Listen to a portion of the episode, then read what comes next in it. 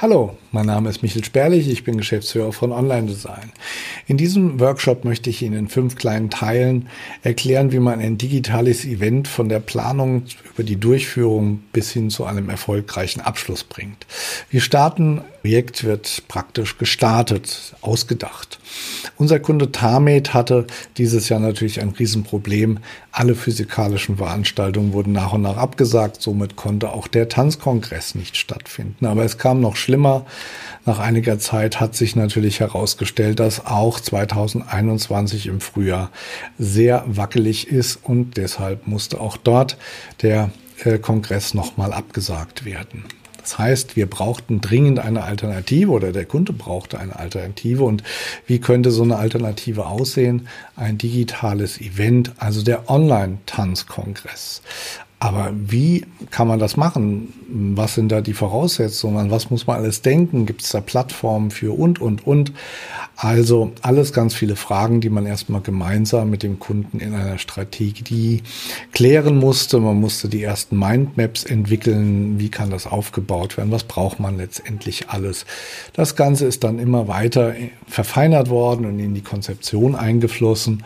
Und daraus konnte man dann auch schon mal für den Content, also für die Inhalte, sich überlegen, was brauchen wir an Inhalten? Wie könnten die aussehen?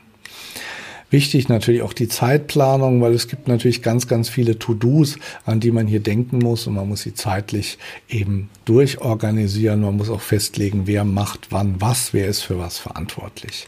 Dafür ist natürlich ganz wichtig, dass man sich regelmäßig zusammensetzt. Heute natürlich auch wieder virtuell, das heißt in irgendeinem Zoom-Meeting, Teams-Meeting oder was auch immer, wo man mit den Akteuren einfach äh, gemeinsam alles beschritt und das nach Möglichkeit wirklich zu festen Terminen einmal die Woche, alle zwei Wochen, wie auch immer.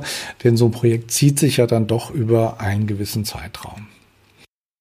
Aber man muss natürlich auch an die Aussteller denken. Die Aussteller, die eigentlich gedacht hatten, dass sie physikalisch vor Ort wären, dort einen, einen Stand haben oder was auch immer. Auch die Referenten hätten dort natürlich live vor Ort irgendwie referiert. Man hätte Workshops gegeben etc. Das heißt, das Programm sah natürlich ganz anders aus, als es noch geplant war, als eine physikalische Vorortveranstaltung. Das heißt, diese Dinge, die Aussteller muss man mitnehmen, die Programmkunde muss man mitnehmen, muss sie quasi transformieren aus der realen physikalischen Welt in die digitale, virtuelle Welt sozusagen einer digitalen Messe. Nächster Punkt ist das Teilnehmermanagement, weil auch das ist natürlich anders als bei einer physikalischen Messe, wo die Leute sich am Counter anmelden und so weiter und dann ihr Ticket vielleicht dort noch bezahlen, während die Veranstaltung stattfindet. Nein, dies muss natürlich hier im Vorfeld passieren. Hierfür haben wir dann Xing Events als Partner gewonnen und das zeige ich in dem nächsten Beitrag des zweiten Teils unseres kleinen Workshops. Wenn Sie jetzt schon Fragen haben oder wenn Sie auch ein digitales Event vielleicht selbst planen, dann können Sie gerne unsere Checkliste einmal ausfüllen. Das sind ein paar wenige Fragen, die uns aber helfen, mit Ihnen dann in Kontakt zu treten. Oder Sie schreiben mir einfach eine E-Mail.